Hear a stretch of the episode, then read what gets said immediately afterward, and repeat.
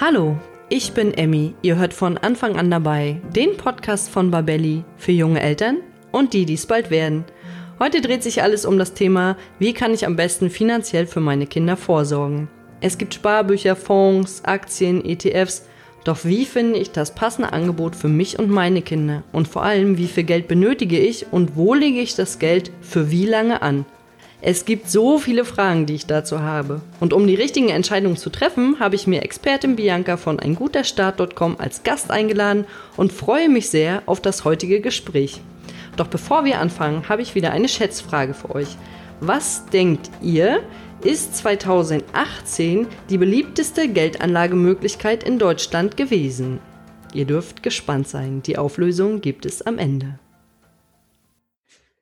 Hallo liebe Bianca, ich freue mich total, dass du heute zu Gast in meinem Podcast bist und ich muss ehrlicherweise sagen, dass ich bei diesem Thema finanzielle Vorsorge wirklich wie ein kleines Kind im Dschungel stehe. Fonds, Wertpapiere, ETFs, Ansparrente. Doch um im Dschungel der finanziellen Vorsorge mal ein bisschen Licht reinzubringen, und zwar nicht nur für mich, sondern für alle Zuhörer und Zuhörerinnen, denen es genauso geht, bist du heute da und wirst uns erklären, welche Möglichkeiten es gibt.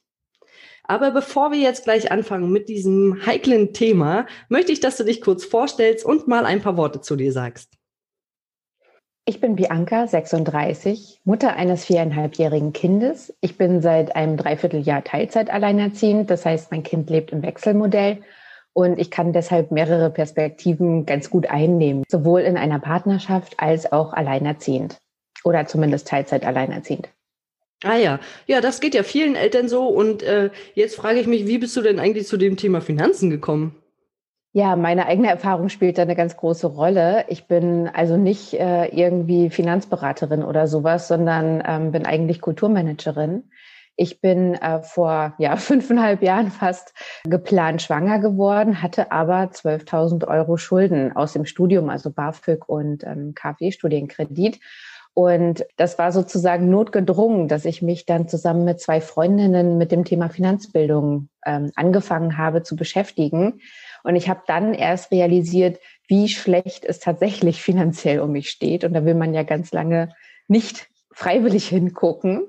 Das stimmt. Ähm, ja, deswegen ähm, hat sich dann aber mein Verhältnis zu Geld um 180 Grad gedreht. Inzwischen habe ich lange alle Schulden abgezahlt, habe ein ziemlich gutes Polster angelegt und investiere auch für mich und mein Kind. Oh ja, das hört sich auf jeden Fall sehr gut an. Also so ein Polster könnte ich, glaube ich, auch ganz, ganz gut gebrauchen. Und um dein Wissen jetzt weiterzugeben, gibst du inzwischen Kurse? Genau, ich habe gemerkt, dass viele Frauen ähm, sich damit beschäftigen möchten oder müssen und es da einfach so einen Bedarf gibt, ja, und sie haben keine Ahnung, wo sie anfangen sollen. Und seitdem gebe ich eben so Crashkurse, wo man Step by Step durch die Finanzen geschickt wird. Und das äh, Feedback ist super gut und es macht total Spaß, weil ich eben auch das Gefühl habe, dass ich den Frauen und ihren Familien wirklich damit helfe.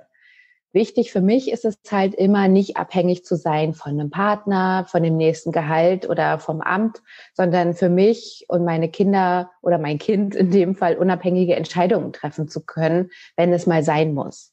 Ja, ich glaube, das geht ganz äh, vielen Eltern so, dass wir unabhängig Entscheidungen treffen wollen. Und jetzt stellt sich natürlich für mich die Kernfrage, wieso sollte ich überhaupt finanziell für mein Kind vorsorgen und an wen wende ich mich denn da? Also wie starte ich das Ganze? Ja, es kommt total auf die individuellen Ziele und auch die individuellen Möglichkeiten an. Ähm, für mich ist es so, dass ich eben 1000 Euro zum 18. Geburtstag bekommen habe und ähm, das Geld ist für meinen Führerschein draufgegangen und das war's dann. Und äh, ich glaube, mir geht es wie vielen Eltern, dass man sagt, mein Kind soll es einmal besser haben. Mhm. So, so, ein platter, platter Spruch, aber es ist halt wirklich so. Und für mich ist es auch so, dass ich denke, es wäre schön, wenn mein Kind nicht ähm, verschuldet aus dem Studium kommt, ja, oder Möglichkeiten hat, Work and Travel zu machen, seine erste Wohnung einzurichten und dann gibt's einfach super viele Angebote und man kann sich vielleicht schlecht orientieren. Was einem häufig über den Weg läuft, sind ja solche Finanzberater. Und um das mal einzuordnen, mal so der Hinweis, dass es eine, dass es eine Unterscheidung zwischen Provisionsberatern und Honorarberatern gibt. Also Wenn ich keine Ahnung habe, laufe ich wahrscheinlich zu jemandem, der kompetent wirkt und Provisionsberater sind selten klar ersichtlich, aber sie werden beim Abschluss eines Vertrages beteiligt. Ja, also das gilt zum Beispiel auch für Versicherungen oder eben Finanzprodukte. Lass mich raten, das steht dann wahrscheinlich irgendwo im Kleingedruckten, so dass ich das wahrscheinlich gar nicht lesen kann. Genau, also ich hatte auch so lange so einen Berater, und ich habe das gar nicht gerafft, dass der Geld dafür kriegt. Also ist natürlich auch blöd irgendwie, weil es natürlich klar ist, dass der irgendwo Geld verdienen muss. Aber ich habe es nicht gerafft. Also der hat immer, der hat es auch online mit mir gemacht, die Beratung.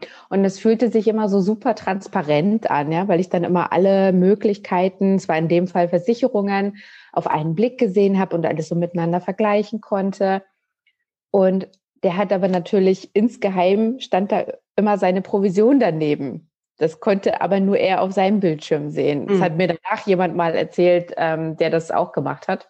Und da habe ich mich ein bisschen verarscht gefühlt, ehrlich gesagt. Habe dann alles gekündigt, was ich bei dem so hatte und habe das seitdem selber übernommen. Und ähm, im Unterschied dazu gibt es eben Honorarberater, die bekommen feste Summen für die Beratung unabhängig von ihrer Empfehlung. Also zahlst du dann einmal 300 Euro oder also jetzt nur so als Beispiel gibt es sicherlich auch welche, wo man mehr bezahlt. Aber dann weiß ich wenigstens, der empfiehlt mir wirklich das Beste oder die, ähm, was für mich in der Situation passt. Und alternativ gibt es natürlich auch noch Verbraucherzentralen. Das ist auch immer eine gute Idee. Wie kann mir denn die Verbraucherzentrale helfen? Also äh, haben die da Tipps und Tricks oder sagen die, jetzt könnt ihr da und da investieren oder wie läuft das genau? Genau, also die bieten auch unterschiedliche Beratungen an. Ne? Also dass man vielleicht einmal über alle Versicherungen drüber geht, dass man ähm, sich die Rente anguckt. Auch das machen Verbraucherzentralen. Das kommt natürlich immer auf die individuelle Verbraucherzentrale an und welche Berater die auch da haben. Aber das lohnt sich da auch immer zu gucken. Okay, ja, das ist ja schon mal ein ganz guter Hinweis. Das hätte ich ja zum Beispiel gar nicht gewusst, aber ich bin ja auch das Kind im Dschungel. Wir erinnern uns. Man muss aber auch dazu sagen, dass auch eine Verbraucherzentrale und ein Honorarberater dir vielleicht unterschiedliche Sachen sagen werden. Und um das einzuordnen, was andere Leute mir raten oder ähm, das einfach gleich ganz selbst zu machen, empfehle ich immer eigene Finanzbildung weil man letztendlich auch eine Vorbildfunktion für die eigenen Kinder dann hat. Okay, jetzt liest man ja so viel von irgendwelchen Angeboten und äh, Banken werben mit irgendwelchen großen Slogans. Hier jetzt Konto eröffnen und noch so und so viel Prozent kriegen. Jetzt sind wir ja gerade in der Zeit, wo es fast keinen Zinsen mehr gibt. Äh, lohnen sich denn Angebote für Kinder, die man so ab und zu liest? Was, wie kann ich da das Gute und das Beste für mein Kind rausfiltern? Ja, schwierig. Also man erlebt das oft, dass besonders Großeltern dann bei der Geburt der Enkel in die Bankfiliale ihres Vertrauens rennen und ganz euphorisch sind. Endlich ist der Enkel da und da etwas abschließen. Ja, also Hauptsache, da steht irgendwie drauf, ist das für Kinder und wirkt vertrauenserweckend. Aber die Gebühren sind häufig so hoch, dass die Erträge komplett davon aufgefressen werden. Da gibt's dann so lustige Angebote wie Biene Maya, Happy Kids, Känguru-Programm, ähm, das, die Sachen haben dann lustige Namen, aber sind dann zum Beispiel fondgebundene Rentenversicherungen mit hohen Gebühren und langer Laufzeit. Und das ist einfach nicht empfehlenswert, weil die Gebühren wirklich so hoch sind, dass man nichts da rauskriegt. Und es gilt übrigens auch für viele Verträge, die wir Erwachsene so haben. Ja, also auch Riester-Rente und Co. lohnen sich häufig eher nicht, trotz staatlicher Förderung. Man hat ein gutes Gefühl, was getan zu haben, aber letztlich nichts davon. Und da lohnt es sich eben häufig doch nochmal ins Kleingedruckte zu lesen, was du schon angesprochen hast. Ja, von dieser Riester-Rente habe ich nur auch schon äh, sehr viel gehört. Und äh, ich muss sagen, ich habe nach den Geburten meiner Kinder, habe ich mich halt überhaupt nicht mit dem Thema befasst und habe ganz standardmäßig auf so ein Kinderkonto gesetzt. Ähm, da gab es, glaube ich, damals noch bis zu drei Prozent auf so einen bestimmten Betrag. Und auf die Konten meiner Kinder kommen halt irgendwie Geburtstagsgeld, Einschulungsgeld und sowieso jeder Teiler, den die Kinder geschenkt bekommen. Aber ist das jetzt noch, ist das noch empfehlenswert? Genau, dieses Startkonto hat mein Sohn auch, aber dieses Angebot gibt es inzwischen eben leider nicht mehr, weil die Banken mehr mit Krediten verdienen als mit Erspartem. Bei den Sparkassen gibt es eben nur noch so ein bis zwei Prozent für maximal 1000 Euro. Und wenn man ein großes Budget hat, würde man gegebenenfalls noch ein Tagesgeldkonto eröffnen und da Geld parken. Allerdings wird das Geld aufgrund der Inflation im Laufe der Zeit immer weniger. Das heißt, ich kann also in 20 Jahren mit zwei Euro vielleicht nicht mehr vier Äpfel kaufen, sondern nur noch drei. Und es lohnt sich daher eher zu investieren, besonders weil man für Kinder einfach einen langen Anlagehorizont hat. Also mindestens bis die Kinder 18 sind und da gibt es dann eine konservativ gerechnete Rendite, also bei ETFs zum Beispiel mit äh, fünf bis sieben Prozent. Und auch bei ETFs gibt es spezielle Kinderprodukte. Es sind wirklich Finanzprodukte. Die Leute verkaufen dir also was. Und äh, im Grunde kannst du das aber alles alleine machen, wenn du dich ein bisschen bildest. Und das kommt dann eben auch den eigenen Finanzen und der eigenen Altersvorsorge zugute. Und gerade das finde ich auch wichtig, weil es nützt ja nichts, wenn das Kind einen Haufen Geld zum Verprassen hat, wenn es 18 ist, du aber vielleicht inzwischen am Hungertuch nagst, weil etwas Unvorhergesehenes passiert ist, zum Beispiel die Trennung vom Partner oder Krankheit, Jobverlust. Erstmal selber die Rettungsweste anziehen und dann den anderen helfen. Das ist ja immer so ein, so ein Spruch, aber in dem Fall stimmt es eben auch. Okay, aber wenn du jetzt von, du hast ja gesagt, wir müssen erstmal investieren und wenn du von investieren sprichst, meinst du dann an der Börse? Genau, richtig, an der Börse. Also welche Anlageform und in welchem Verhältnis ich wo investiere, kommt eben auf die persönliche Risikobereitschaft an und auch wie viel Geld ich mitbringe. Man sollte ein Notgroschen in Höhe von drei bis sechs Monatsgehältern haben und erst danach solltest du eigentlich anfangen zu investieren, weil das eben ja schon risikoreicher werden kann. Man empfiehlt, um das Risiko ein bisschen abzumindern, empfiehlt man gut zu diversifizieren. Also das heißt, nicht nur in Aktien von einer Firma zu investieren, ähm, weil das heißt, wenn die hohe Gewinne macht, fällt meine Gewinnbeteiligung auch hoch aus. Aber wenn die Firma pleite geht, ist auch mein ganzes Geld weg. Deshalb lieber breiter streuen und dafür auf Nummer sicher gehen. Also gibt es jetzt für mich die Möglichkeiten, sozusagen in Aktien oder ETFs zu investieren, aber worin genau liegt denn der Unterschied und für wen lohnt sich was? Genau, also Aktien und ETFs sind gerade so der Standard, äh, in worein man so investiert und was sich so lohnt. Aktien sind einzelne Anteile an Unternehmen. Die können eben hohen Schwankungen unterliegen und ähm, dann gibt es schon mal so einen Börsencrash wie im März 2020 wegen Corona. Das muss man dann aushalten, dass die Aktien dann in den Keller gehen und vielleicht auch die ja, geplante Altersvorsorge ein bisschen deutlich niedriger aussieht plötzlich, als man sich eigentlich gedacht hat. Aber es geht ja auch wieder hoch. Also die Tendenz ist ja langfristig, dass ähm, die Kurse steigen. Also da muss man ein bisschen Nervenstärke mitbringen. Für mich persönlich ist ein Crash nämlich eine gute Gelegenheit zum Kaufen, weil alles günstig ist. Das ist dann wie äh, Sommerschlussverkauf. Es gibt aber viele Leute, die nicht so starke Nerven haben, wenn ihre Altersvorsorge vorübergehend halbiert wurde. Und ähm, ja, deswegen lohnt es sich, sich zu bilden, bevor man aktiv wird. Als Alternative gibt es eben die ETFs, Exchanged Traded Funds. Das sind passiv gemanagte Fonds und äh, die bilden einen Index ab, also zum Beispiel den DAX. Ein Fonds ist einfach ein Zusammenschluss vieler, vieler Aktienanteile, vieler unterschiedlicher Unternehmen. Und diese Fonds haben meistens eine spezielle Ausrichtung. Der bekannteste Index im Moment ist eben der World Index. Das heißt, da sind 1600 Unternehmen der Welt drin, also die besten Unternehmen der Welt. Und ähm, der Durchschnitt aus der Leistung dieser Unternehmen wird dann halt abgebildet und nachgekauft. Also das heißt, dass in so einem ETF dann immer Unternehmensanteile der 1600 besten Unternehmen der Welt drin sind. Und wenn ein Unternehmen da schlecht performt, wird es eben ausgetauscht, werden diese Anteile verkauft und ähm, die neuen des nächsten nachgerückten Unternehmens nachgekauft. Das klingt ja jetzt erstmal ziemlich simpel und da würde ich mir denken, wenn das die 1600 weltbesten oder welterfolgreichsten Unternehmen sind, dann kaufe ich das doch gleich mal.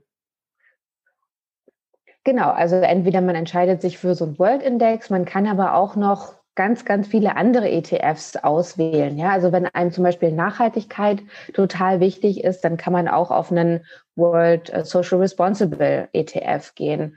Oder ähm, man sagt, ich möchte hier in erneuerbare Energien investieren oder in äh, E-Games, ja, also ich glaube, e Gaming wird das Ding der Zukunft, dann kann man auch da rein investieren. Aber umso, aber umso spezieller dieser ETF ist, umso höher ist dann aber auch das Ausfallrisiko, dass vielleicht diese Branche dann doch nichts wird. Also deswegen ist eben dieser World ETF die Nummer sicher. Das wollte ich nämlich gerade sagen. Das klingt für mich eigentlich ziemlich sicher, wenn das so ein Zusammenschluss von so ganz, ganz vielen Firmen ist. Weil wenn dann eine doch mal irgendwie ein bisschen absagt oder der Umsatz nicht so gut ist, dann gleichen das die anderen quasi wieder ein bisschen aus. Genau, das ist eben der große Vorteil gegenüber den Aktien, ne? dass das Risiko einfach nicht so hoch ist. Und es gibt echt super viele Leute, die inzwischen in ETFs investieren, weil es auch so einfach ist. Okay, und, und wenn ich jetzt einen ETF kaufen möchte oder mehrere oder wie auch immer, was brauche ich denn, um so einen ETF zu kaufen und wie finde ich den besten für mich? Also erstmal ist es so, dass ETFs für lange Anlagehorizonte gedacht sind, also mindestens zehn Jahre, besser 15 Jahre.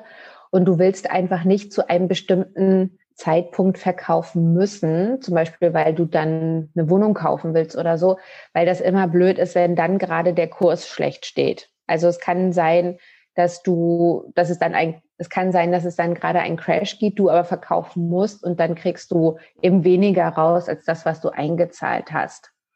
Und ich nutze ETFs wirklich für meine Altersvorsorge. Das heißt, ich lasse das, äh, ich lasse das Geld wirklich 20, 30, 35 Jahre liegen zahle konsequent was ein und ich profitiere vom Zinseszinseffekt. Also die Zinsen erwirtschaften immer weiter Zinsen. Da gibt's immer so in unseren Finanzkreisen dieses, dieses Sprüchlein von Einstein, dass der Zinseszinseffekt das achte Weltwunder wäre. Das weiß man immer nicht, ob der es wirklich gesagt hat oder nicht, aber es ist immer so ein kleiner Running Gag. Schon mal gut. ja, ja, genau. Und da gibt es auch so Sparrechner im Internet, die das wunderschön ausrechnen, wie viel Geld man damit macht, wenn man das Geld da wirklich einfach liegen lässt. Man muss nichts machen. Okay, jetzt äh, hast du gesagt, das ist so auf langfristig äh, angelegt, auf ganz viele Jahre. Jetzt frage ich mich, ähm, hattest du ja vorhin schon gesagt, es kommt eine Eventualität, mit der wir nicht gerechnet haben dann habe ich trotzdem die Möglichkeit, jederzeit äh, die ETFs zu verkaufen? Genau. Du kannst es immer verkaufen, du musst aber dann damit leben, wie gerade der Kurs ist. Deswegen empfiehlt es sich eben, diese Notgroschen zu haben, dass man eben gar nicht erst in die Verlegenheit kommt, verkaufen zu müssen, sondern dann das Geld angreift, was man eigentlich verfügbar hat. Und wenn du tatsächlich eine Immobilie kaufen willst oder so, dann würde ich das Geld lieber woanders parken. So, jetzt hast du ja ganz viel erklärt mit diesen äh, ETFs und was das ist und wie genau sich das zusammensetzt. Aber was genau brauche ich denn jetzt, um einen ETF zu kaufen und wie finde ich den besten ETF für mich und vor allen Dingen für meine Kinder? Um Wertpapiere zu kaufen, brauchst du erstmal ein Depot. Und da kann man dann Geld auf das Verrechnungskonto einzahlen und kann davon dann Aktien und ETFs kaufen. Und das Depot gibt's bei einem Broker. Da ist immer, da muss man immer ganz viel Aufklärungsarbeit äh, leisten, weil ein Broker ist kein Typ irgendwie, zu dem ich gehe, sondern ein Broker ist einfach der Anbieter von deinem Depot. Das äh, wissen immer viele Leute nicht, deswegen sage ich es mal dazu. Ja, wo sitzen denn die Broker? Sitzen die in der Bank oder wo finde ich die denn überhaupt? Oder gucke ich da einfach im, bei Google, äh, gib mir den besten Broker für, von Berlin oder wie, wie mache ich das? Genau, also da gibt es inzwischen auch viele Depotvergleiche und dann kannst du dir einfach einen Broker raussuchen, der für dich ähm, passt. Ich würde immer empfehlen, über ähm, den ETF zu gehen. Also erst zu gucken, welchen ETF möchte ich kaufen und dann zu gucken, bei welchem Broker sind die Bedingungen dafür gut man muss halt auch immer, man bezahlt auch den Broker dafür, dass man den ETF dort kauft. Und die Gebühren sollten natürlich so gering wie möglich sein, damit man mehr von der Rendite hat. Okay, und zahle ich, bezahle ich den Broker einmalig oder kriegt er jedes Mal wieder Provision ab? Da gibt es unterschiedliche Angebote. Da gibt es solche Angebote, dass du im Monat äh, sozusagen eine Flatrate hast. Für drei Euro gibt es bei einem Broker zum Beispiel. Oder du zahlst ähm, prozentual bei jedem Kauf eine bestimmte Gebühr. Also die kann super variieren, ja, kann bis zu 1,5 oder bis zu drei Prozent sogar liegen. Es gibt aber auch viele Broker, die das gerade umsonst machen, also wo man wirklich 0 Euro zahlt und da muss man einfach ein bisschen die Augen offen halten. Bei äh, Just ETF zum Beispiel kann man nach verschiedenen Regionen, Branchen, Größen und so die ETFs filtern und dann werden dir eben auch die entsprechenden Broker und die Konditionen angeboten. Wichtig ist, dass man sich wirklich vorher Wissen drauf schafft darüber, was du kaufen willst. Es gibt richtig gute Bücher, zum Beispiel Souverän investieren in ETFs von Gerd Kommer. Das ist echt ein totales Standardwerk und das hilft dir auch, die eigene Risikobereitschaft so ein bisschen einzuordnen. Boah, das klingt ja für mich schon wieder, also ich fühle mich schon wieder total im Dschungel. Ähm, jetzt muss ich noch mal ganz kurz ein bisschen zurückgehen. Also ein Wertpapierdepot ist quasi ein Konto, über welches der Handel von Wertpapieren abgewickelt wird. Und jetzt frage ich mich, wie macht man das und wie lange dauert so eine Eröffnung vom Depot? Oh, das ist auch ganz unterschiedlich. Es gibt Broker, die gerade überrannt werden, weil die neu aufgemacht haben oder super günstige Konditionen anbieten. Die brauchen sechs bis acht Wochen teilweise. Und dann gibt es aber auch äh, Sachen, die du einfach direkt online, wo du dich einfach online direkt registrieren kannst, was ganz, ganz schnell geht. Das hatte ich nämlich im Zuge meiner äh, Recherche auch schon gelesen. ETF-Depot oder Depotanlegen in fünf Minuten. Genau, das gibt's. Okay. Ich sage jetzt keinen Anbieter. Okay, gut. Äh, da äh, kann man sich ja dann tatsächlich nochmal im Internet ein bisschen belesen. Wichtig ist immer nicht auf andere Leute zu hören. Es geht um wirklich viel Geld und es ist eine super Chance für dich und deine Kinder vorzusorgen. Und ich weiß nicht, ob man dann einen Freund von einem Freund befragen sollte, der Tesla-Aktien und Bitcoin kauft. Der hat nämlich wahrscheinlich eine andere Risikobereitschaft als man selbst. Also du meinst, äh, Tesla-Aktien und Bitcoin sind sehr risikoreich? Auf jeden Fall. Jeder hat eine individuelle Risikobereitschaft. Ich würde sagen, ich bin schon eigentlich recht ris risikobereit, aber ich habe eben auch Spielgeld. Also ich habe auch ein, ein Budget für risikoreiche Sachen. Okay, jetzt haben wir ja gerade über größere Beträge und kleinere Beträge gesprochen. Jetzt frage ich mich natürlich, wenn jetzt äh, da, wenn es Familien gibt, die vielleicht nur 10 Euro im Monat übrig haben und sagen, Mensch, ich würde irgendwie total gerne für mein Kind finanziell vorsorgen, ich habe aber nur so ein ganz, ganz kleines Budget. Was kannst du diesen Eltern raten, die vielleicht nur einmal im Jahr äh, zum Geburtstag der Kinder Geld beiseite legen können? Wie sollen die das denn am besten machen? Also es gibt ETF-Sparpläne, die kann man schon ab 25 Euro einrichten. Bei einigen Brokern tatsächlich sogar nur quartalsweise. Also das heißt, alle drei Monate 25 Euro ist vielleicht machbar und dann kann man es eben schrittweise erhöhen. Ja, also wenn man merkt, äh, man hat doch noch mal fünf Euro mehr übrig und es packt einen auch so ein bisschen, weil man motiviert ist, dann kann man das äh, schrittweise ganz ganz selbstständig in seinem bei seinem Broker erhöhen. Da muss man auch nicht noch einen Fax irgendwo hinschicken, sondern das ist, sind meistens ein paar Knopfdrücke. Also es lohnt sich wirklich, erstmal klein anzufangen. Dann hat man es einmal eingerichtet, wenn man gerade motiviert ist, sich damit zu beschäftigen. Und dann kann man es einfach weiter erhöhen, wenn man mehr Geld hat. Weißt du jetzt so aus dem Stehgreif, jetzt bei diesem Beispiel, was wir gerade hatten, mit 25 Euro alle drei Monate, wie viel würde denn letztendlich, wenn das Kind 18 ist, bei rumkommen? Also über welchen Betrag reden wir dann? Kommt dann auch 1000 Euro raus oder kommen dann 1500 Euro raus? Oder ist das wahrscheinlich, ist es unterschiedlich von, ist abhängig von den ETFs, oder? Das ist einmal abhängig von den ETFs. Na klar, es gibt so Sparrechner im Internet, ja, also Zinsen berechnen zinsen-berechnen.de zum Beispiel. Und da kann man es eben mal kurz eingeben, ne? wenn man sagt, okay, ich mache jetzt, ähm, ich mache es jetzt mal parallel hier gerade, 25 Euro alle Vierteljahre und ich mache jetzt mal so konservativ 5 Prozent Zinsen über, naja, machen wir mal, bis das Kind 18 ist. Dann habe ich eingezahlt 1800 Euro und Zinsen habe ich 1100 Euro. Das heißt, ich habe insgesamt 2900 Euro bei einer Einzahlung von 1,8. Das wow. ist schon ganz gut, ne? Ja. ja, das lohnt sich ja wirklich richtig. Also da, oh, muss ich jetzt auch doch tatsächlich nochmal alle meine Finanzen ein bisschen überdenken, würde ich sagen. Und wenn man eben diese Zinsrechner dann anschaut und dann so ein bisschen rumspielt und guckt, ah, okay, wenn ich jetzt nicht nur 25 Euro im Quartal mache, sondern vielleicht 25 Euro im Monat, ja, ähm, was würde dann dabei rauskommen? Und dann steigt die Motivation und man ändert tatsächlich auch so ein bisschen das Konsumverhalten nebenbei. okay, du meinst, dass ich dann äh, vielleicht äh, guck, das Geld an anderer Stelle nochmal sparen kann? Genau, also bei mir ist es so zum Beispiel, ich schneide meinem Sohn die Haare selber. Der war noch nie beim Friseur und ich nehme dann immer sozusagen das imaginär gesparte Geld und zahle das in seinen ETF als Schmerzensgeld ein. ja, das ist eine ganz gute Möglichkeit. Das sollte ich mir vielleicht mal merken. So, nächste Woche Haare schneiden bei meinen Kindern und dann äh, 25 Euro in ETF investieren. Genau. Und das Gute ist halt eben, dass auch andere Familienmitglieder sich beteiligen können. Ja, man muss das ja auch nicht alles alleine einzahlen. Was du gesagt hast, wenn es dann Geld zum Geburtstag gibt ähm, oder zu Weihnachten, dann kann man das eben auch noch ins Verrechnungskonto packen, den Sparplan vielleicht mal kurzzeitig erhöhen oder auch einmalig kaufen. Das geht natürlich auch.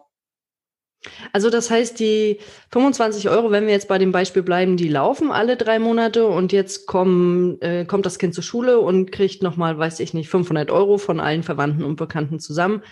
Dann kann ich auch einmalig an, äh, für 500 Euro noch ETFs dazu kaufen.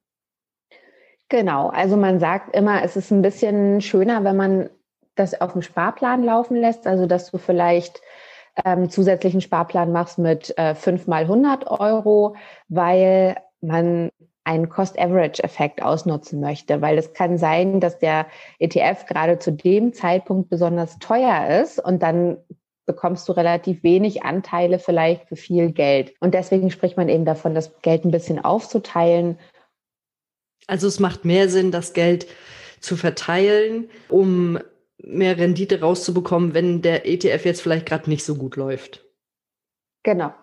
Jetzt ist es ja so, dass, wie du schon gesagt hast, nicht alle Eltern zusammenleben. Und jetzt frage ich mich natürlich, gilt für Alleinerziehende das Gleiche? Also ich hatte neulich gerade so ein Telefonat mit einer Freundin, die ist alleinerziehend und hat gesagt, oh, ich würde so gerne irgendwie für meine Kinder vorsorgen, aber der Vater hat ja auch das Sorgerecht. Kommt der an das Geld ran? Kann, gibt es Möglichkeiten, dass ich als Mutter oder Vater, ist ja egal, für mein Kind vorsorge, ohne dass jetzt vielleicht der Partner irgendwie zum 17. Geburtstag sagt, April, April, ich nehme jetzt das ganze Geld vom Konto und das Kind bekommt nichts. Also ich äh, möchte es keinem Elternteil unterstellen, weil für unsere Kinder wollen wir ja alle nur das Beste. Aber es kann ja immer mal ein Notfall sein, dass man plötzlich Geld braucht und der Ex-Partner holt sich dann das Geld runter, was eigentlich fürs Kind gedacht war. Ist natürlich Worst Case, äh, wünsche ich keinem, hoffe auch, dass es bei niemandem zutrifft. Wie kann man denn als alleinerziehende Mutter oder alleinerziehender Vater vorsorgen für das Kind, dass auch nur das Kind was davon hat?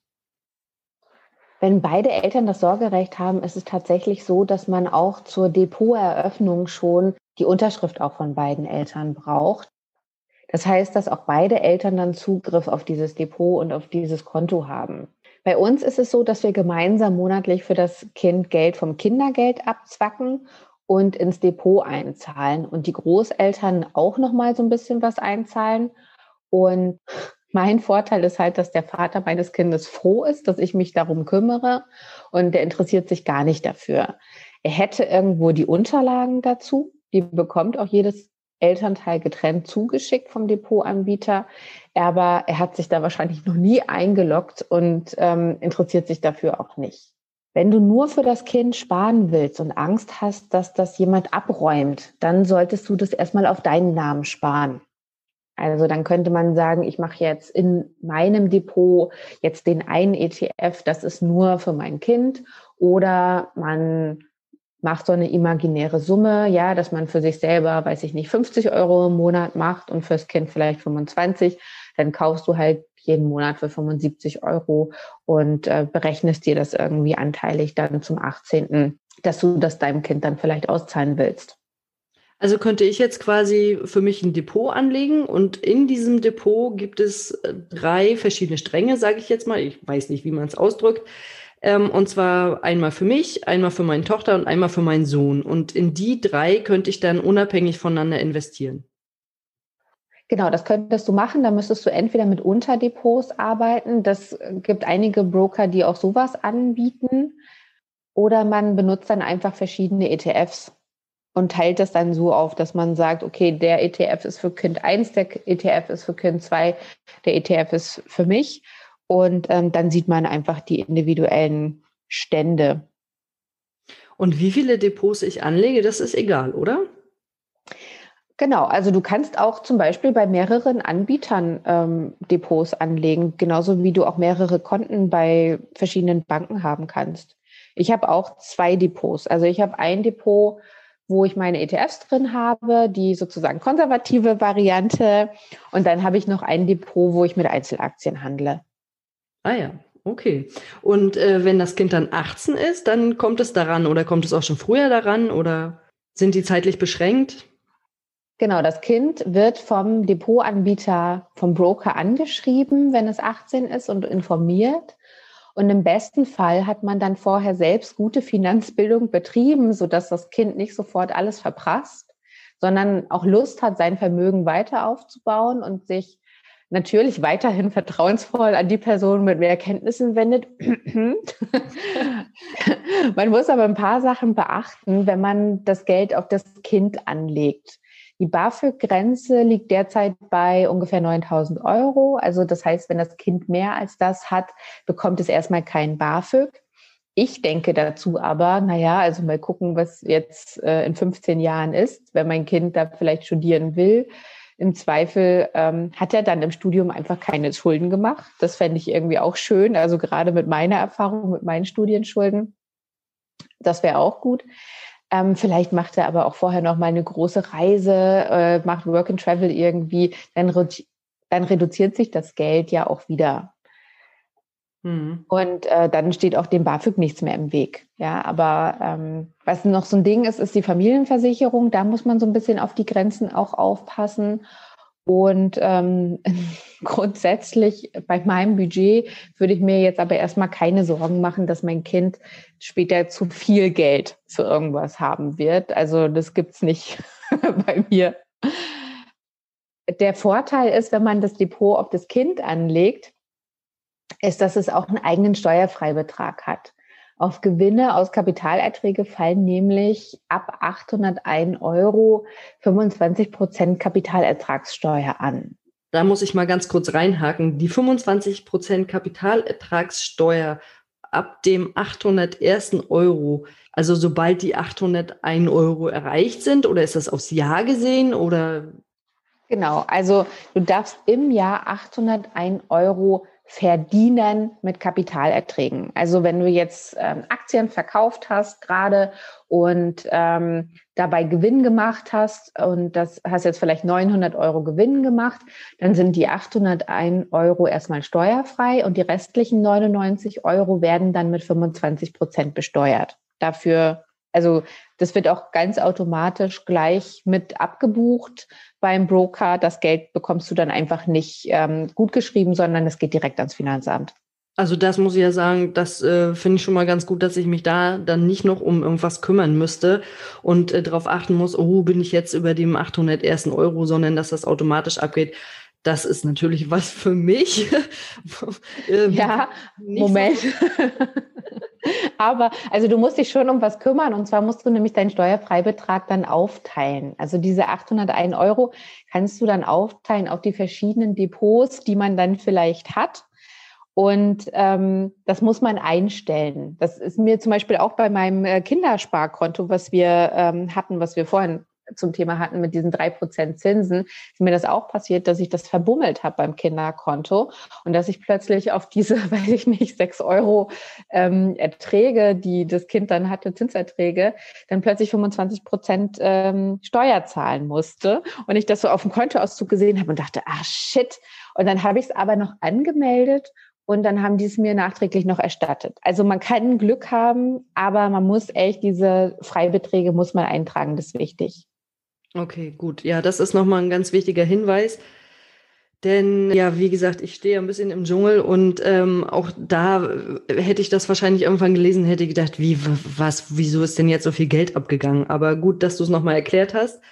Das war mir auch nochmal sehr wichtig weil wir gerade das Thema hatten, ähm, kommt der Partner oder Ex-Partner an das Geld meines Kindes. Ne? Also man muss immer dazu sagen, wenn das Geld wirklich auf einem Kinderdepot liegt, dann gehört es auch dem Kind und es darf nicht für den regulären Kinderbedarf verwendet werden.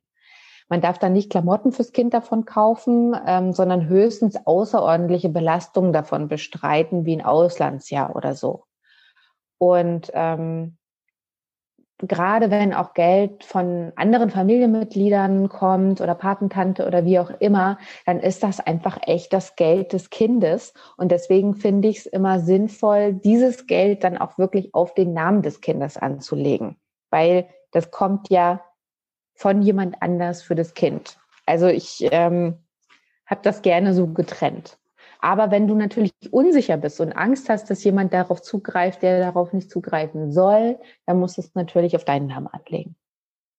Also jetzt hast du uns ja eine ganze Menge zu dem Thema Geldanlagen und Sparpläne gesagt, gesagt. Und ich muss sagen, für mich war diese Sendung ganz schön aufschlussreich und ich werde meine Finanzanlagen auf jeden Fall nochmal überdenken.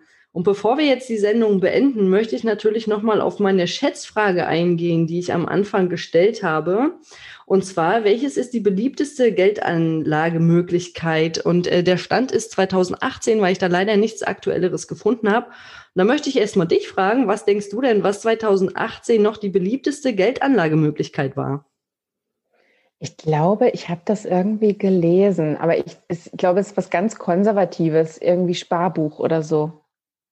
Genau, es sind nämlich tatsächlich die Sparbücher, die 2018 noch am beliebtesten waren. Und ich hoffe, dass sich jetzt durch die Sendung vielleicht das Denken auch ein bisschen verändert hat. Aber Bianca, ich danke dir auf jeden Fall für das viele Input. Ich bin auf jeden Fall hochmotiviert, mehr darüber zu erfahren. Und wo kann ich denn jetzt eigentlich noch mehr nachlesen oder etwas über deine Kurse erfahren? Wir haben ja am Anfang darüber gesprochen, dass du auch Kurse gibst. Da kannst du natürlich auch noch mal kurz was dazu sagen. Wo können wir denn einen Kurs mit dir machen? Ja, freut mich erstmal, dass du etwas mitnehmen konntest. Und ich kann nur sagen, ich habe mir das auch alles neben Job und Kind beigebracht und es ist wirklich kein Hexenwerk. Es macht wirklich Spaß und man hat dann auch wirklich ein gutes Gefühl, was die Zukunft angeht, weil man weiß, dass man was tut und vorsorgt. Am besten kann man sich informieren, was meine Arbeit angeht, auf meiner Homepage einguterstart.com oder auf Instagram einguterstart unterstrich Finanzen ich freue mich auf die eine oder andere, die dann vielleicht dazukommt in die Community und äh, schreibt mir gerne. Ich freue mich wirklich immer über Kontakt zu Leuten, die irgendwie Lust haben, was zu lernen. Also ich war ja äh, im Zuge meiner Recherchen auch schon auf deiner Internetseite und muss sagen, die war sehr aufschlussreich für mich und ich kann es jedem nur empfehlen, auch mal bei www.einguterstart.com zu schauen und seine Finanzen nochmal zu überdenken. Ich wünsche dir auf jeden Fall viel Erfolg mit deinen Kursen und alles Gute für die Zukunft. Danke, wünsche ich dir auch. Bis, Bis bald. Dann. Tschüss. Ciao.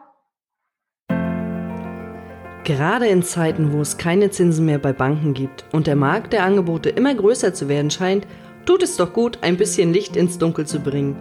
Danke, Bianca, für das schöne und aufklärende Gespräch. Wir wissen jetzt, dass es in der heutigen Zeit wichtig ist, einen langen Anlagehorizont im Auge zu behalten. So lassen sich für alle Eltern individuelle Lösungen finden. Wenn euch der Podcast gefallen hat, dann abonniert ihn bei iTunes, Spotify oder wo immer ihr unseren Podcast hört um keine neuen Folgen mehr zu verpassen.